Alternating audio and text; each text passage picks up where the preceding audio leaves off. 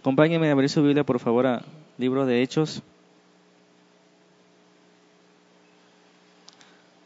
Fíjense todo lo que hemos avanzado ya.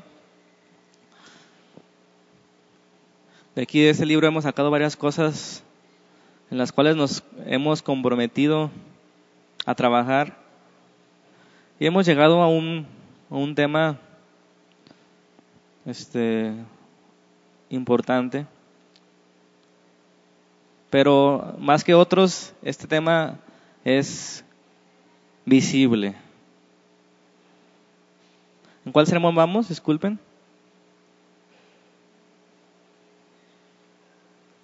A ver si están conmigo.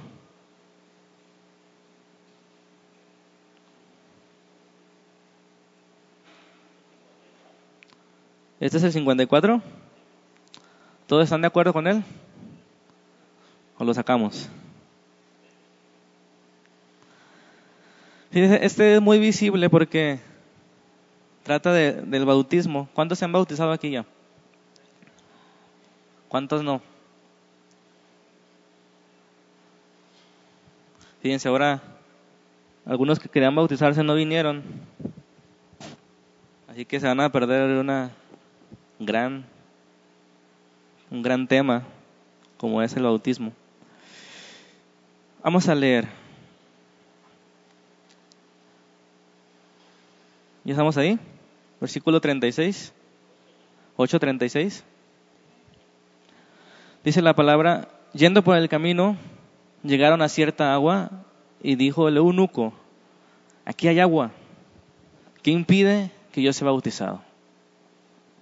Amén. Y el título del sermón es, si crees de todo corazón. Si crees de todo corazón. ¿Ok? ¿Cuál es el objetivo de ese sermón? Se los voy a decir para que si en algún momento me salgo del tema o del objetivo me digan, saben que ya te está saliendo. El objetivo del sermón es que no haya ninguna duda de lo que es el bautismo. ¿Sí? Así que al final les voy a preguntar, ¿tienen alguna duda de qué es el bautismo? Ese es el primer objetivo. El segundo, de comprender la importancia de bautizarse, la importancia. Y tenerlo en alta estima en nuestros corazones, el bautismo. ¿Cuántos se acuerdan del bautismo que tuvieron como si fuera ayer? Bueno, a lo mejor no se bautizaron con creyendo de todo su corazón, ¿verdad? A algunas les pasó, pero yo recuerdo como si fuera ayer ese día, fue un 18 de mayo de, del 2013, si no mal recuerdo. No, 2013, van a decir, yo tengo tres años de cristiano, no. 2000, este, cumplí 18 años, a ver, hagan cuentas, tengo 20, 30. Hace 12 años, 2003, ¿no? 2003, bueno, ya 2003, sí me acordaba que era 3, pero no tanto, 10 años después. 18 años tenía, el día de mi cumpleaños me bauticé y lo recuerdo como si fuera ayer ese día. Fuimos de misioneros a Zacatecas mi papá le tocó predicar y, y habían planeado los bautismos desde antes ellos y ese día este, predicaron sobre el bautismo y dije, aquí hay agua, ¿qué impide que yo me bautice? ¿verdad? Y ese día sin pensarlo, sin llevar ropa, me bauticé. Entonces, ¿queda claro el objetivo? Que no haya ninguna duda de lo que es el bautismo, la importancia que es bautizarse y tenerlo en alta estima. Al final, los que no se han bautizado deberían llegar a una decisión si se van a bautizar o no. Ok. Fíjense, quiero comenzar con un testimonio de, de una persona que, que murió este, declarando su fe al Señor de una manera muy cruel. En el tiempo de la reforma protestante, en el siglo XVI aproximadamente, uno de las características de esos tiempos era que los que se rebautizaban, ¿sí entiende qué es rebautizarse? Es decir, los que se bautizaban de bebés se volvían a bautizar de grandes. Todos aquellos que se bautizaban, volvían a bautizar, eran condenados a la muerte. Fíjense lo que decía la, la norma, la regla en esos tiempos. Si alguno es convencido de ser rebautizado, el que ha cometido este crimen vergonzoso, junto con la persona que ha provisto el bautismo, serán castigados sin misericordia con la muerte. Desde el año 413 estaba ese edicto ese mandamiento. Todos los que se rebautizaban entonces de grandes eran asesinados. ¿Qué otra manera les podemos llamar? Y fíjense, tanto católicos, para que no nos sentamos la gran cosa, tanto católicos como los protestantes mataban a los que, a los que se oponían a la verdad, según. ¿sí? Esto a lo mejor es nuevo para ustedes, pero por un lado estaban los católicos y por otro lado estaban los protestantes, que en ese tiempo eran los luteranos, los, presbiterianos y los anglicanos. Todos, todos este, bautizaban a los bebés. Entonces cualquiera hereje, así le llamaban aquel que enseñaba que se debía bautizar de grande, era digno de muerte. Entonces esas personas, había esa persona que les voy a narrar, se le llamaba en ese tiempo anabautista, es decir, rebautizadores, ¿no? Las personas que, esas personas creían que bautizar bebés era, era una desobediencia al mandato de Dios, de el que cree y es bautizado será salvo. Entonces ellos insistían que los bebés no podían creer. ¿Cómo iban a creer los bebés? Entonces e, ellos se bautizaban de nuevo y eso era, vuelvo a repetir, un crimen. Fíjense, este, este fragmento que les voy a leer es una mujer en Holanda que dejó una carta y un testamento a, su bebé, que todavía era de brazos, se lo dio a cualquier persona que se encontró ahí en la muchedumbre, se lo dio con la carta y el bebé para que cuidara de él. Esa persona fue condenada a muerte porque cantó un himno en público y porque se rebautizó. La pena de los que se rebautizaban, hermanos, era aventarlos, asfixiarlos por inmersión, hundirlos pues en el agua y dejarlos morir. Como una señal de burla a su, a su bautismo, ¿verdad? Porque en aquel tiempo se bautizaban por aspersión, rociando o vertiendo el agua. Entonces, esa persona que se bautizaban hundiéndose y de grandes, eran condenados a ser lanzados al agua, para que vean, para que te bautices de verdad, como diciendo, ¿no? Fíjense lo que dice la carta, realmente es impresionante. Hijo mío, escucha la instrucción de tu madre, abre tus oídos para escuchar las palabras de mi boca. Mirad, hoy voy al camino de los profetas, de los apóstoles y los mártires a beber la copa que todos ellos han bebido. Hijo mío, no mires el gran número ni camines en sus caminos, donde escuches de una congregación pobre, sencilla, abandonada, que es despreciada y rechazada por el mundo, únete a ella. Por donde escuches de la cruz, ahí está Cristo. No te vayas de ahí. Toma el temor del Señor como tu Padre y la sabiduría será la madre de tu entendimiento. 1539 la carta a su bebé que todavía no podía leer ni entender, pero esta madre le escribió, está a punto de morir. ¿Se dan cuenta? Lo que era, lo que ha sido.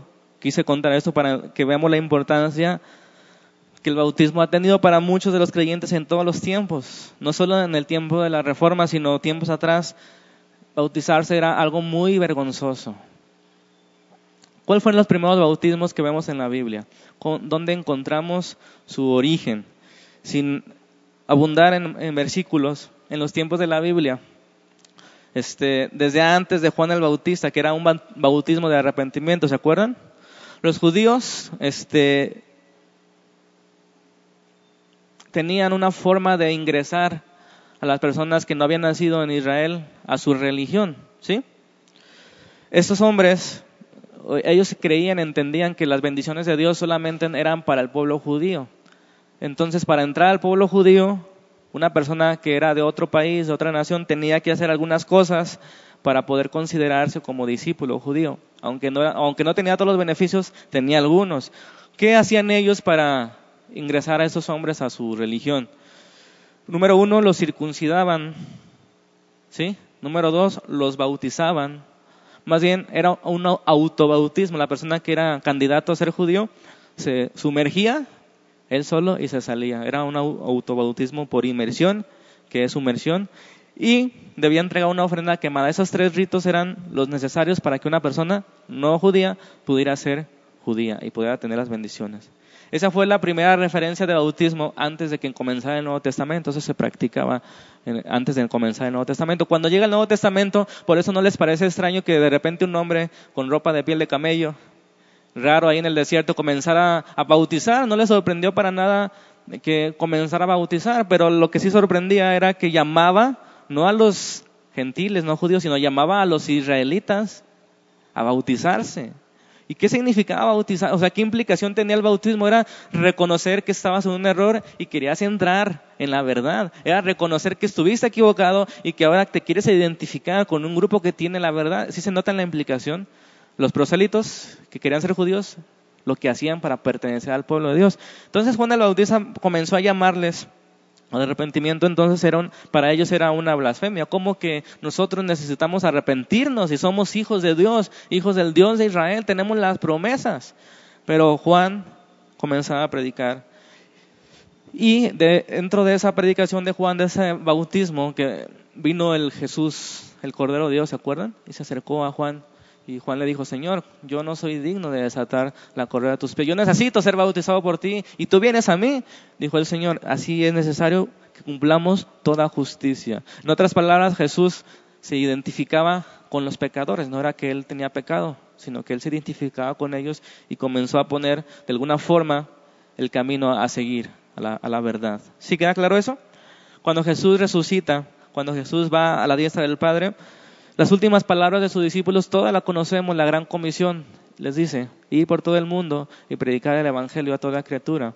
El que crea y sea bautizado será salvo, dice el Marcos y Mateo dice, enseñándoles que bautizándolos en el nombre del Padre y del Hijo y del Espíritu Santo y enseñándoles a que guarden toda la verdad. Entonces, después de Jesús comenzó el bautismo, que es para identificarse con la obra de Jesús. ¿Queda claro hasta ahí? Bueno, eso es cómo fue entendiendo ese pueblo el bautismo. No era novedad entonces, antes de Juan ya se bautizaban, Juan comienza a bautizar para arrepentimiento y después de Juan viene Jesucristo y manda a sus discípulos a bautizarse. Todo aquel que cree en él y se bautiza, dice la Biblia, será salvo. ¿Ok? ¿Qué significa el bautismo? Yo creo que todos han escuchado, ¿no? Lo que significa el bautismo. Empezamos por ver el, significado de la palabra bautismo en el diccionario normal, en el diccionario, diccionario de español, eso que ustedes tienen en casa, uno no religioso. Si encontramos ahí esa palabra, fíjense, las palabras, ustedes saben que el idioma se escribió en griego, la Biblia, perdón, en griego, y la, las palabras en griego se traducen al español, ¿no? O, o latín, depende. La traducción es este, encontrar una palabra similar a lo que fue en el original. ¿no? Una palabra idéntica, es una, una, traducción, pero fíjense que lo curioso es que la palabra bautismo no, hay una, no había una palabra similar en el, en el latín o en el, en el castellano y tuvieron que transliterar la palabra, es decir, transportar letra por letra del griego al latín y al español. Por eso bautismo en, en aquellos tiempos no significaba nada en otro idioma, pero en el griego sí significaba algo. Fíjense lo que dice el diccionario normal, o sea, el de la Real Academia Española. Dice que el bautismo es el primero de los sacramentos del cristianismo, con el cual se da el ser de gracia y el carácter cristiano. Es decir, el bautismo era considerado o es considerado en el diccionario como un medio con el cual la gente recibe la gracia y una identidad cristiana. Obviamente esa definición tiene un, un significado que fue tomando en el tiempo, pero no es el origen. Ahora vamos a ver la etimología de la, raíz, eso es decir, la razón de la existencia de esta palabra. Esta palabra, obviamente del griego, baptisein, no tiene caso que ni siquiera lo apunten. Lo importante es saber que la palabra significa sumergir, ¿sí? ¿Quién ha escuchado eso, no? La palabra en su raíz, como cuando empezó a usarse, significa sumergir. Y este diccionario que le estoy leyendo es un diccionario etimológico, todavía no estamos leyendo el bíblico. Ok, entonces el diccionario secular, o sea, el diccionario normal dice que es una, una forma de recibir la gracia, el bautismo, ¿no? de recibir incluso la salvación, para algunos. Eh, la etimología dice que es sumergirse simplemente, hundir o sumergir, eso es la, la raíz. Ahora, fíjense lo que dice el diccionario bíblico, Vine, que es uno de los, de los mejores para entender un poquito más el, el idioma original. Ese, ese este diccionario dice exactamente lo mismo, que la palabra es sumergir o mojar. Y fíjense, pone un ejemplo este diccionario. Dice que, que se usaba entre los griegos para teñir vestidos. ¿Sí? Para teñir vestidos se sumergía una vasija pequeña en una vasija más grande, se sumergía y se tomaba de ese líquido se hundía totalmente, era para usar esa, esa, esa palabra se usaba para sacar agua de otro, ¿no? De, un balde más grande con una vasija. Y para sacar agua se tenía que sumergir toda o hundir toda. Así de sencillo es la palabra en el griego. ¿Sí se entendió? Para sumergir la, la vasija y tomar agua de otra vasija más grande. Ok, esa es la definición. Ahora, vamos a, a ver qué significa ya en la vida cristiana. En el caso del que estamos estudiando del etíope, volvemos a leer el versículo. Yendo por el camino, llegaron a cierta agua. Entienda usted que necesitaba sumergirse, ¿no? Porque esa era la, idea de, de, la palabra.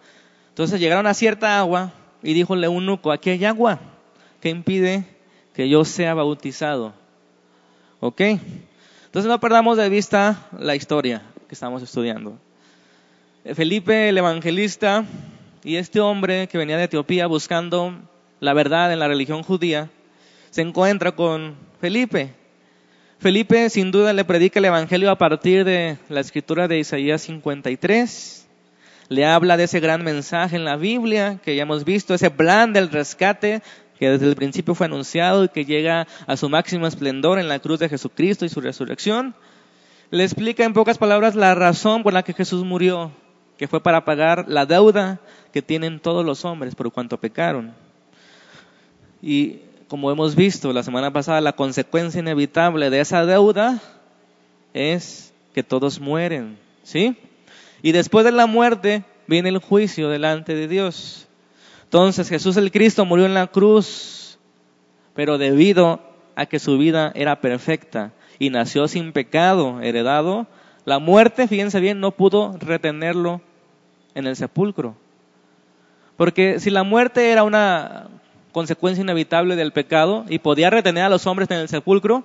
Si Jesús nunca pecó, si nació sin pecado, por eso nació de una virgen para que no fuera heredado el pecado de, del hombre. Por eso la muerte no pudo hacerle nada, ¿se dan cuenta? El plan de Dios era muy inteligente desde el principio. No pudo hacerle nada a la muerte y entonces, al contrario, Jesús venció a la muerte. ¿Vamos bien ahí?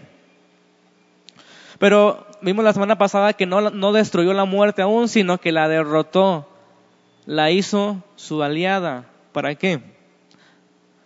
Antes de Cristo y sin Cristo, la muerte física era una consecuencia del pecado. Pero ahora en Cristo y después de Cristo, la muerte es el paso a la vida verdadera. Entonces Felipe le predicó todo el Evangelio y al ver la fe del etíope o el arrepentimiento, seguramente le explicó que el que crea y sea bautizado será salvo. Eh, Felipe estaba predicando el Evangelio, ¿están de acuerdo? Algo parecido a lo que Pedro predicó. Arrepiéntanse, crean y bautícense para recibir el perdón de pecado y el don del Espíritu Santo. Entonces el etíope había creído ya en la palabra de Felipe y él había comprendido la importancia de seguir a Jesucristo. Entonces las, las indicaciones, si se dan cuenta, hermanos, eran sencillas, ¿no?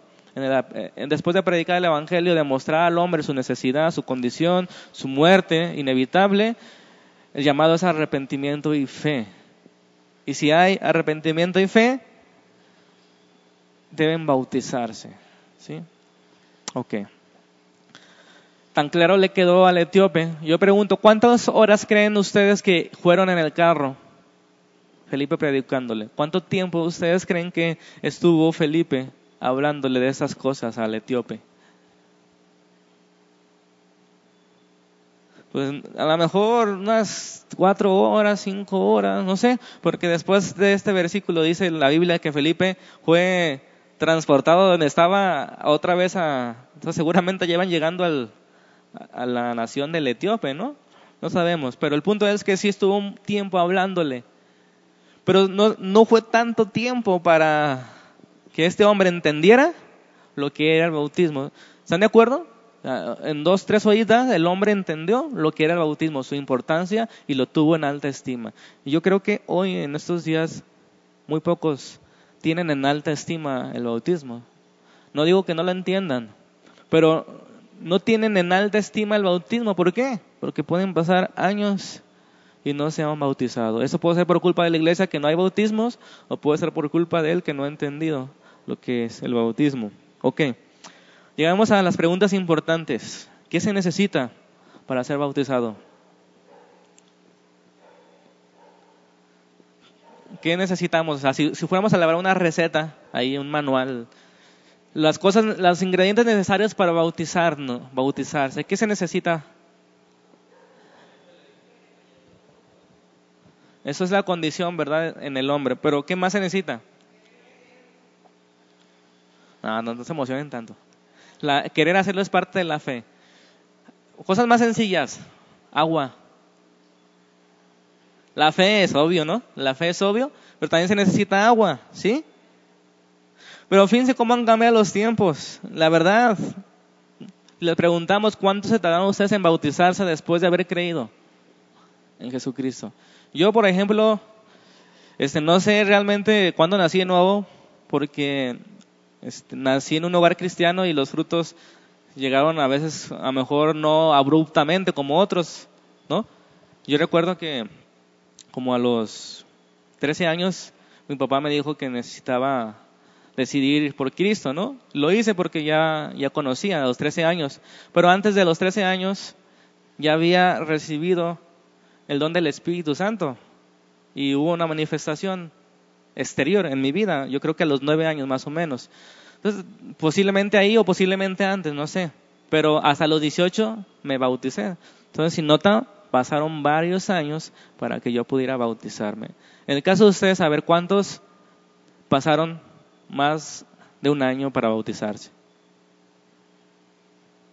¿Nadie? Más de un año. O más bien la pregunta sería, ¿cuántos se bautizaban inmediatamente después de creer?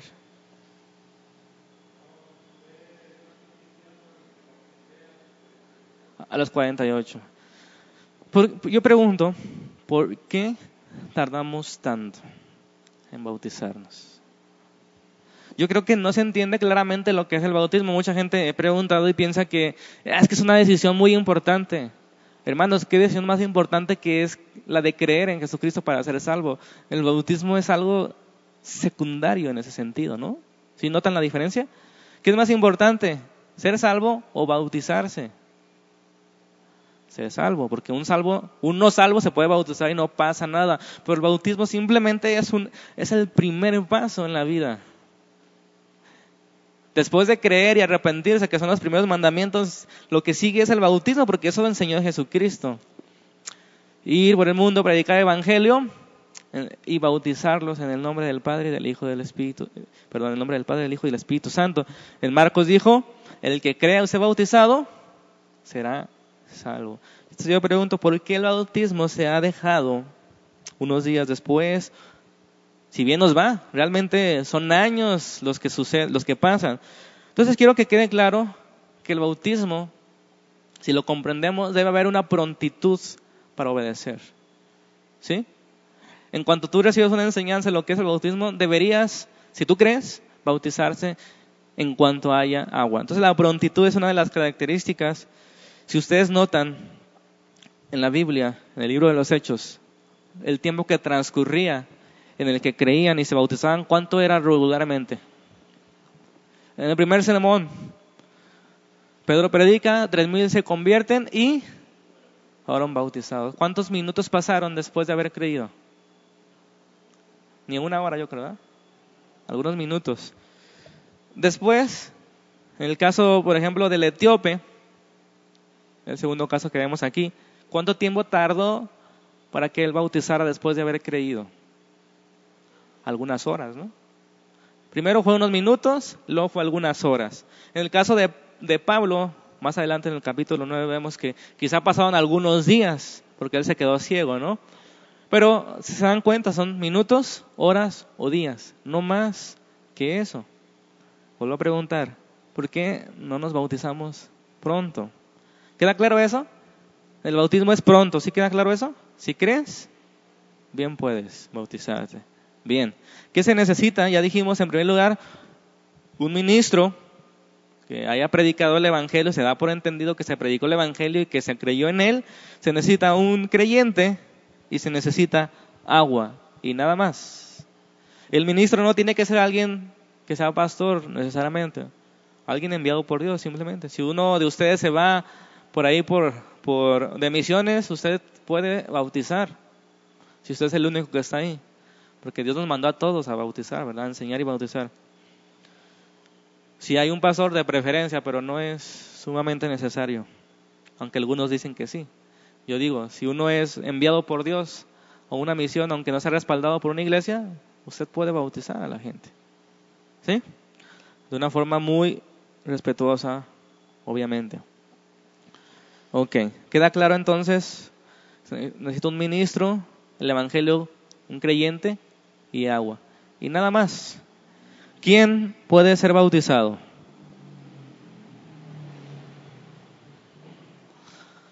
Todo aquel que cree. ¿Está de acuerdo? Si crees de todo corazón, ahí fue la respuesta de Felipe. Sea quien sea, sea lo que haya sido un día antes de bautizarse, aunque haya sido un criminal, haya sido un estafador, haya sido un asesino, sea quien sea, después de creer, antes pudo haber pasado todos los crímenes del mundo, él se puede bautizar en el momento de creer. No se necesita hacer algo o ser maduro o estar seguro. Después de creer, usted puede bautizarse. Y así lo enseña la Biblia, no sé por qué, incluso la gente necesita tomar un, un curso de bautismo. No hay cosas así en la Biblia. Lo importante es haber creído en el Evangelio. Eso sí, debe haber creído en el Evangelio. Si creen en el Evangelio, el bautismo, repito, es algo que se hace para identificarse con aquel que, decimos creer. Ahorita vamos a ver vamos a usar las definiciones que, que vimos hace un momento para llegar a una conclusión, lo que significa, o más bien la esencia del bautismo. ¿Vamos bien hasta ahorita? ¿Quién se puede bautizar? Cualquiera que cree. ¿Desde cuándo se puede creer? ¿Desde el un año de edad? No, ¿verdad? Eso es claro. Cuando el niño tenga uso de razón y pueda entender, se puede bautizar. Cuando el niño, si es un niño, puede entender el pecado, su deuda, con Dios y el sacrificio de Cristo, no importando su edad, su nacionalidad, su religión, su educación, su nivel intelectual, su vida pecaminosa, puede hacerlo y debe hacerlo. Cuando entiende el pecado y el sacrificio de Cristo, es todo lo que debe entender. Entonces no hay un curso realmente largo para, para bautizarse. Los, los ejemplos aquí creyeron en el momento y se bautizaron. Ok. ¿Cuándo ser bautizado? No es para reafirmar inmediatamente después de creer en cuanto haya agua. ejemplo del eunuco nos deja ver bien claro el asunto. Él creyó en el camino en cuanto vio el agua, es obvio que Felipe le había predicado anteriormente la necesidad de bautizarse. ¿Ok? ¿Cómo bautizarse? Sumergiéndose en el agua, ¿sí? Eso es lo que enseña la palabra, la misma palabra. Eso se practicaba en los principios, tanto los no judíos con sus prosélitos, tanto Juan el Bautista y tanto los apóstoles practicaban sumergirlos se llama inmersión. ¿sí? La idea de sumergir era empapar completamente el objeto ingresado, el objeto, el objeto bautizado. Después, con el tiempo, cuando se fue creciendo la, religión en otros países, sobre todo en los países este, que hay mucho frío, se comenzó a hacer excepciones, pero noten que eran excepciones, de bautizarlos vertiendo el agua, porque obviamente el agua estaba congelada, ¿no? Y aún así, fíjense, he visto testimonios de gente que se bautiza en lugares muy fríos, digo, wow, es increíble. Eso debe enseñarnos la importancia que debe tener para nosotros el bautismo. Yo me bautizaría donde sea, porque si eso es algo que el Señor me está mandando y si es el primer síntoma de, que, de haber creído, yo me quiero bautizar, aquí hay agua, ¿no? Entonces, fíjense cómo esos testimonios nos dan a entender que de verdad se tomaban en serio lo que Jesús enseñó, sus últimas palabras. Predicar el Evangelio y bautizándoles, ¿verdad? No había opciones de, de hacer una prórroga para bautizarse. Entonces, sumergidos, ¿sí? Hay excepciones, yo llegué a hacer una excepción, cuando había enfermedad puede solamente vertir su cabeza, ¿no? Pero debe, debe ser una excepción muy específica. ¿Ok? ¿Vamos bien? Bien. Debe ser en el nombre del Padre, del Hijo y del Espíritu Santo, en el nombre de Jesús. Es una de las grandes preguntas de todos los tiempos, ¿verdad? Que ha habido guerras y peleas. Puede ser en las dos formas, pero aclarando que si es en el nombre de Jesús, aclarando que nosotros creemos en la deidad del Padre, la divinidad del Hijo y del Espíritu Santo, porque los que alegan que sea en el nombre de Jesús no creen en la Trinidad. Entonces no podemos concederles porque en su corazón hay algo. Yo lo puedo hacer en el nombre de Jesús, creyendo en el Espíritu Santo y en el Padre. Ningún problema, porque así lo hacían los discípulos al principio. Se dan cuenta, en, el libro de Hechos bautizaban en el nombre de Jesús, pero tenían claro la idea de, del Padre y del Espíritu Santo. Entonces, más que nada es lo que hay en el corazón en cuanto al Padre, al Hijo y al Espíritu Santo, no si se bautiza en el nombre del Padre o si se bautiza en el nombre de Jesús. ¿Queda claro hasta aquí? Vamos con esto a la conclusión de toda esa enseñanza. Hasta ahorita hemos visto solamente puntos importantes que nos hablan acerca del bautismo, pero ahora quiero concluir enfatizando la realidad del bautismo. ¿Qué nos dice el bautismo de alguien? Aclarando antes que cualquier cosa que puede haber gente que se bautice sin haber nada dentro, ¿verdad? Sin haber nada dentro de su corazón, sin haber cambios y bautizarse porque se sintió comprometido, porque se sintió emocionado. Pero la realidad del bautismo, hermanos, es que el, bautismo es una representación. ¿Sí entiende lo que es una representación? Cuando alguien le pide a usted, hazme una representación del último día de Jesús, ¿qué hace usted?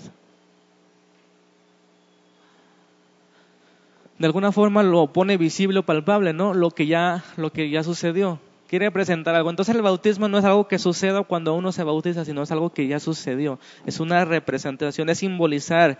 ¿Qué simbolizamos? ¿Qué representamos? Fíjense bien, tres palabritas que si los que están apuntando, anótenlas antes de que explique. Incorporados, incorporados, identificados y revestidos. Incorporados, ¿se entiende? Incorporados, identificados y revestidos. ¿Incorporados a qué? Al reino de Dios. ¿Sí? Vuelvo a repetir, es una representación, no es, una, no es algo que suceda cuando nos bautizamos, que en ese momento somos incorporados. Se representa que hemos sido incorporados al reino de Dios por el camino correcto que es Jesucristo. Identificados con Jesús, con su muerte y con su resurrección. Somos identificados con Él. Nos identificamos, tomamos parte de su, de su religión, por así decirlo, ¿no? Antes yo era de otra, antes yo creía en otras cosas, ahora me identifico con Jesús. Eso era la idea esencial del bautismo. Si se acuerdan, los que querían ser judíos tenían que bautizarse para ya no ser considerados no judíos y poder tomar las bendiciones de esa nueva religión. Entonces nosotros nos identificamos con Jesucristo, con su muerte y su resurrección y todos los beneficios que hay al creer en su muerte y su resurrección.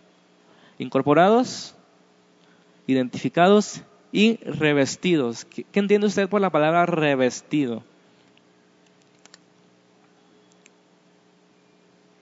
Cubierto, exactamente, forrado, ¿no? Este, protegido, incluso tapizado. Aquí un, un sinónimo es tapizado, bañado, forrado. Entonces, revestido, ¿por qué? Por el Espíritu, ¿verdad? Que nos da una nueva vida. Ese revestimiento es una recapacitación. Nosotros no tenemos la capacidad, no tenemos la capacidad para vivir agradando a Dios, pero somos revestidos por Cristo con su Espíritu, capacitados, llenos para andar, para ser testigos. ¿Queda claro? Somos incorporados a un reino nuevo, antes éramos hijos de las tinieblas, ahora somos hijos de Dios. Somos identificados con Jesucristo, con su muerte, con su resurrección y somos revestidos por el poder del Espíritu Santo para vivir en ese nuevo reino conforme al nuevo rey. ¿Queda claro? Esa es en esencia la realidad del bautismo, lo que se representa pues cuando se bautiza. Ahora, ¿qué más implica el bautismo aparte de, de entrar a un reino, de identificarse y ser revestidos? Fíjense, una confesión pública. Eso es bien importante. Eso implica el bautismo, una confesión. Es decir, cuando uno se bautiza estaba reconociendo públicamente que se vivía en el error y que ahora quiere vivirse en la verdad. Una confesión pública que incluso nos lleva a un peligro de ser perseguidos por la religión oficial, ¿no? Una confesión, ¿queda claro? Cuando uno se bautiza representa lo que ya vimos y uno confiesa públicamente la nueva vida que ya existe en nosotros. Ok, entonces al principio como vimos, hacer esto públicamente, hacer esto de reconocer era una vergüenza por un lado y por otro lado era un peligro, un peligro ante la religión oficial de ser perseguidos y en el caso, en los tiempos de la reforma, de ser asesinados por herejes. Yo les pregunto, hermanos, si hoy fuera un crimen rebautizarse, ¿usted lo haría?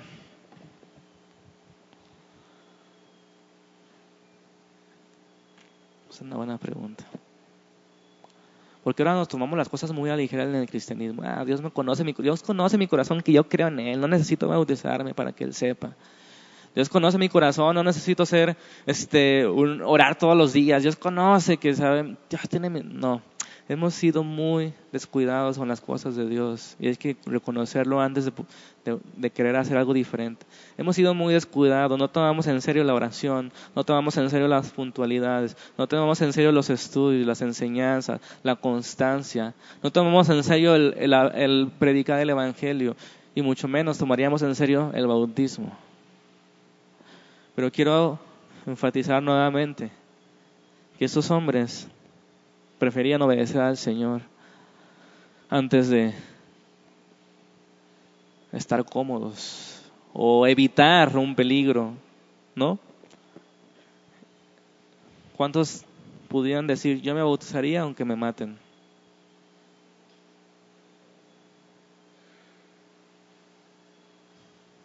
Bueno, ahí está. Finalmente, ahora sí ya la, este último punto queda claro, ¿verdad? Es una representación, es una confesión que puede ser peligrosa y finalmente, fíjense, era una transición entre el nuevo pacto y el antiguo, eso del bautismo. Ahorita les voy a explicar poco a poquito. Pero antes me gustaría decir una breve reflexión acerca de los, del error, el grave error que han cometido las religiones oficiales. Fíjense cuál es el error. Las religiones oficiales de cada momento de la historia se han sentido los exclusivos. ¿Sí entiende esa exclusividad? Es decir, pensar que son los únicos, el único medio para llegar a Dios, los únicos aptos para enseñar correctamente de Dios. Ese ha sido uno de los graves errores de las religiones oficiales de cada tiempo en particular, sentirse los exclusivos. Único camino para explicar a Dios y único camino para entregar la salvación. Bueno, eso en la reforma protestante en el siglo XVI fue el legado que nos dejó, que de alguna forma le quitaron la exclusividad a la Iglesia Católica y ahora la pusieron en otras. Pero yo sé que poco se conoce que la Iglesia protestante también persiguió a los que no creían como ellos. No hay que ser ciegos a eso. Se cometieron prácticamente los mismos errores que se estaban cometiendo. Obviamente había una nueva fe y se exaltaban las escrituras, pero aún así ellos entendían que deberían deshacerse de todos los herejes. Algo contradictorio en nuestra Biblia, ¿verdad? El error entonces que han cometido las religiones es es los exclusivos. No podemos creernos en esta congregación, ni nosotros, ni nadie, exclusivos del camino del Señor, de tener al Espíritu Santo. A veces veo algunos comentarios que las congregaciones insinúan que solamente el Espíritu Santo se mueve en esa congregación. Eso es un grave error que Dios puede quitar su candelabro de ahí y, y llevar oscuridad. Fíjense, ¿cuál es la esencia de la religión? Cuando Dios escogió a Abraham para formar un pueblo, ¿se acuerdan? Ese pueblo después fue conocido como el pueblo escogido de Dios. Pero no fue escogido para restringir la verdad a un grupo especial, sino para darla a conocer. Cuando el pueblo fue escogido, no fue escogido para que sea exclusiva la verdad ahí, para guardársela en ese pueblo, sino para darla a conocer a los pueblos aledaños. ¿Sí? ¿Por qué? Fue así. ¿Por qué Dios escogió a Abraham y no a Pedro Picapiedra? Porque Dios tenía que empezar con alguien. Pero ese instrumento no era de exclusividad, sino de difusión. ¿Sí entiende ese punto? Dios escogió, a Israel no para ser exclusivo, sino para difundir, que hable acerca del Dios de Israel. Así Dios inicia escogiendo a sus instrumentos de difusión. Dice Génesis 12, 13, se lo leo, bendeciré a todos los que te bendijeren y a los que te maldijeren, maldeciré. Pero escuchen bien esa parte, esa es la esencia de las religiones. Y serán benditas en ti todas las familias de la tierra. ¿Cuántas? Todas. Más adelante en Génesis 17, 6, le dijo otra vez Dios a Abraham, te multiplicaré en gran manera, haré naciones de ti, reyes saldrán de ti, y estableceré mi pacto entre ti y mí, y tu descendencia después de ti en sus generaciones, por pacto eterno, para ser tu Dios y el de tu descendencia después de ti. Ok, si ponemos atención, Dios no dijo que en Abraham solo serían benditas algunas naciones de la tierra, ¿verdad que no? Dijo todas. Dios escogió a Abraham no para poner exclusividad en los beneficios o bendiciones de Dios, sino para multiplicarlas. ¿Cómo multiplicar las bendiciones de Dios? Escogiendo a alguien que después se multiplicaría tanto en número como en verdades y esa bendición sería llena toda la tierra. Comenzando con Abraham, porque tenía que comenzar con alguien. Eso fue por gracia, por pura misericordia. No es que Abraham fuera mejor. Dios decidió comenzar con alguien, pero ¿para qué? Para bendecir a todas las familias, ¿verdad? ¿Queda bien eso? ¿Queda bien claro eso? Dios le prometió una descendencia a la cual él sería su Dios. Dios escogió la vida de Abraham para iniciar el recorrido de su reino, para cumplir su gran propósito desde antes del mundo y tenía que comenzar con alguien. Pero ¿cuál fue el problema de esta religión judía? La primera, la primera de, que usaba el nombre de Dios el del Dios verdadero, porque muchas religiones tenían también sus dioses, ¿no? Pero esta se puede decir que es la primera religión oficial de parte de Dios. ¿Cuál fue el error de esa primera religión oficial?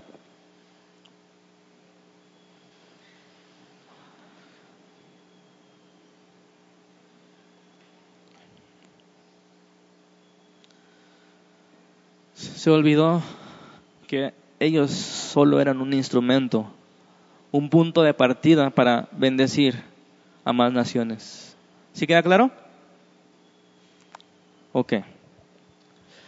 Tan es así que olvidaron su misión, su función, que cuando llegó el Mesías, dice la Biblia que vino a los suyos y los suyos no le recibieron.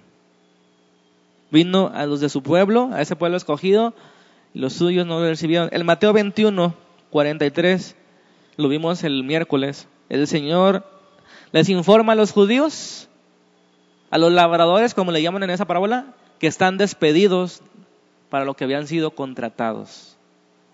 A labrar la viña del Señor, hacerla crecer, a que dé fruto.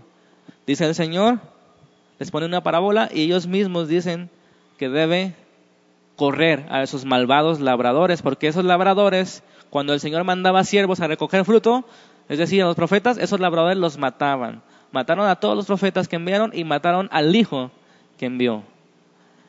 El Señor Jesús les dice en el versículo 43 del Mateo 21, por tanto les digo, les informo, que el reino de Dios será quitado de ustedes y será dado a gente que produzca los frutos de él.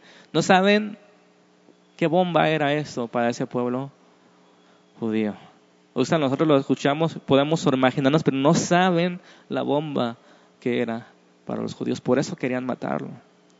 Por eso y no por una otra cosa.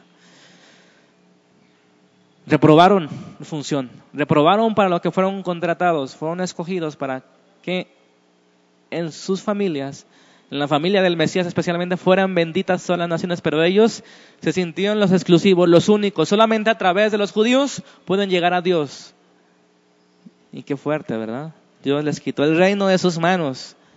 Y yo creo que de pronto esta idea tenemos las religiones y algunas denominaciones que somos portadores únicos, exclusivos de la verdad verdadera de los últimos tiempos, ¿verdad? Y que solo a través de nosotros y de nuestras hermosas predicaciones y congregaciones y del pastor, la gente realmente puede conocer a Dios. ¿Qué? Equivocado estamos. Y tengamos cuidado que Dios no nos quite nuestra función. No somos exclusivos, no somos los únicos. Somos simplemente un instrumento más, vasijas de barro que contienen un tesoro, que es la palabra de Dios.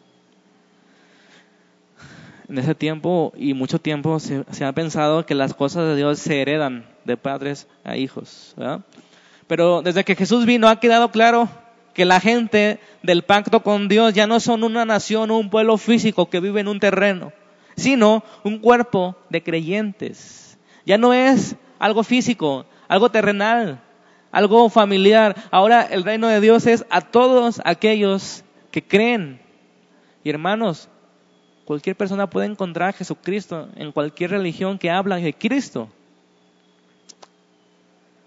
Muchas tienen errores, muchísimas tienen errores, excesos, pero cualquiera que hable de Cristo, del pecado, y de la cruz, la gente puede encontrar la salvación. No importa que sea la religión aquella. ¿Están de acuerdo? No somos exclusivos. Obviamente hay quien enseña la palabra. Quien más se apegue a la Biblia es la iglesia o congregación más sana. Y Dios respalda su palabra. No la organización, no lo bonito. Ok. Llegamos a lo más. Ahora sí estamos llegando a lo importante. Fíjense. Pablo en Romanos 9:6 Espero no estar confundiéndolos, pero Romanos 9:6 dice, porque no todos los que descienden de Israel son israelitas. ¿Se han escuchado esa palabra? ¿Cómo esta frase de Pablo parece una contradicción, no? no todos los que descienden de Israel, es decir, de Jacob, son israelitas. A ver, a ver, a ver, a ver, Pablo, barajeámoslo más despacio. ¿Cómo que no todos los que nacen en México de padres mexicanos son mexicanos. Entonces, ¿cómo? Pablo insiste, no, no todos los que son los que descienden de Israel son israelitas. En Gálatas 3:7 habla un poquito más sencillo, dice, Gálatas 3:7, sepan por tanto que los que tienen fe, esos son los hijos de Abraham. ¿Eh? No los que nacen físicamente, no los que nacen en el territorio de Israel, no los que se circuncidaron al octavo día, los que tienen fe. Esos son los hijos de Abraham. Ok. Aquí quiero que pongan un poquito más de atención. Abraham, cuando se le escogió aquel primer día, se le dio una señal del pacto que Dios haría con él y con su descendencia. ¿Se acuerdan cuál era esa señal? Se le dijo, al octavo día circuncidarás a todo varón. Ese era el pacto. Todos los que tengan esa señal son parte de mi pueblo. Ok. La circuncisión entonces, si saben que es la circuncisión, ¿verdad? Les cortaban el... ¿Cómo? El prepucio, ok. Fíjense, esa circuncisión marcaba a los hijos de Abraham como sus descendientes, pero físicos. Esa circuncisión apuntaba, señalaba a algo que vendría después. Por eso es una señal. Una señal que apuntaba a una realidad que vendría después en Cristo. ¿Sí? ¿Cuál realidad apuntaba la circuncisión? Cuando vino el Mesías, ya no más se circuncidaban a los niños, sino se les bautizaba a los que tenían fe. Ahí va más claro. Hay una relación entre circuncisión en el antiguo pacto, en el Antiguo Testamento, y bautismo en el Nuevo. La circuncisión a todos los nacidos de la carne de Abraham, físicos, se les circuncidaba. Todos anunciando algo que vendría. ¿Queda claro ese algo que vendría? ¿Qué vendría? Jesucristo circuncidaría el corazón. Eso era la señal. La circuncisión del prepucio era una señal de la circuncisión del corazón que vendría cuando el Mesías viniera. Ok, entonces eh, el Antiguo Testamento era una, una señal hacia el Nuevo, ¿no? Esa era la señal. Ahora, en el Nuevo Pacto, todos los nacidos según el Espíritu de Dios, o sea, todos los nacidos espirituales, hermanos, por la fe en Cristo, se les bautiza. No sé si queda claro la analogía. Ese se les bautiza porque está representando algo que ya sucedió en el corazón. No porque vaya a suceder. No sé si entienden. La circuncisión anunciaba algo que venía, el bautismo representa algo que sucedió. Esa es la diferencia entre el pacto con Abraham, o más bien entre la señal con Abraham, porque todavía no venía Cristo, entonces anunciaba algo que vendría, y el nuevo representa algo que ya sucedió. El bautismo es algo que ya sucedió, no algo que va a suceder. El bautismo es una representación de haber nacido espiritualmente, así como la circuncisión era una señal de que se había nacido físicamente. ¿Se entiende? Entonces, todos los que tienen fe en Jesucristo, han creído en Él, tienen vida eterna y por tanto pueden bautizarse porque ahora están sumergidos en Cristo, incorporados al reino de Dios, identificados con la muerte y la resurrección del Señor y revestidos con el Espíritu Santo. El bautismo no salva, el bautismo representa que se ha sido salvo. Es una confesión de lo que ha sucedido en tu corazón. Es una identificación con Jesucristo. Hechos 8:36, yendo por el camino, llegaron a cierta agua y el eunuco dijo, aquí hay agua, ¿qué impide que yo sea bautizado? Felipe dijo, si crees de todo corazón, bien puedes. Y respondiendo dijo, creo que Jesucristo es el Hijo de Dios. Mandó parar el carro y descendió ambos al agua y Felipe y el eunuco y le bautizó. ¿Queda alguna duda de lo que es el bautismo, de la importancia que tiene obedecerlo y de la alta estima que tuvo para los cristianos de todos los tiempos. Ahora, si hubiera aquí agua, ¿quién se bautizaría? Y tenemos dos. Pronto habrá bautismo, estamos viendo la, la fecha. Yo sé que ahorita hay frío, pero ¿qué importa? ¿Vamos a esperar hasta, hasta mayo? Pregunto. Yo les voy a preguntar, ¿quieren esperar hasta mayo? ¿O quieren ejercer su derecho? Ya. Porque es un derecho que ya ustedes tienen, ser incorporados al reino de Dios. Por favor, les voy a pedir a los que ya se bautizaron hace dos años aproximadamente, que, que me apunten. Bueno, de hecho ya les pasaron una hojita, ¿verdad? Donde ahí dice su bautismo. Vamos a entregar certificados a todos, aunque se hayan bautizado en otras iglesias. Si ustedes se acuerdan de la fecha y de la iglesia y del pastor, lo anotan. Queremos entregar a todos esto porque es importante tener en alta estima el bautismo. ¿Y por qué no mandar a hacer un cuadro como esos que hacen para los que se gradúan de la universidad? Nosotros somos parte del reino de Dios, somos identificados con nuestro Señor Jesucristo y somos revestidos con el poder del Espíritu Santo. ¿Están contentos?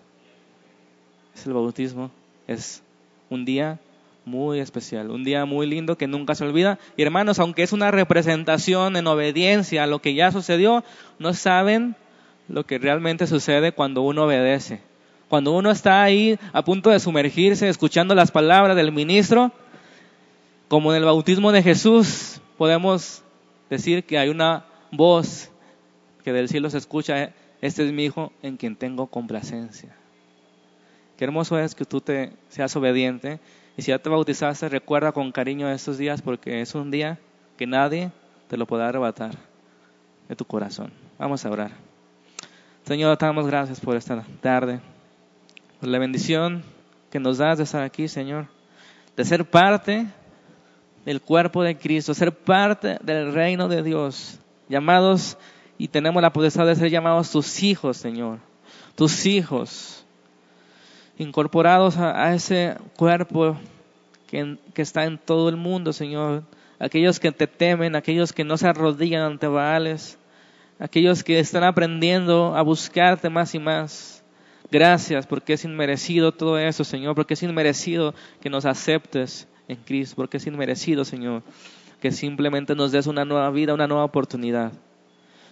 Te doy gracias porque nos has levantado de entre los muertos así juntamente con Cristo para una vida nueva, una vida distinta, una vida llena del Espíritu, una vida de obediencia, una vida dedicada y consagrada para ti. Señor, ayúdanos a entender la realidad que ya sucedió en nuestros corazones, que ya no somos parte del mundo y la corriente, que ya no somos parte de esos deseos, sino que ahora nuestro deseo, nuestro tesoro está en los cielos, en el reino de Dios, que crezca, que más le conozcan, Ayúdanos a ser valientes, esforzados, a predicar, a orar por esas almas que no te conocen y que puedan también incorporarse, porque todo aquel que en, en ti crea, Señor, tiene vida eterna.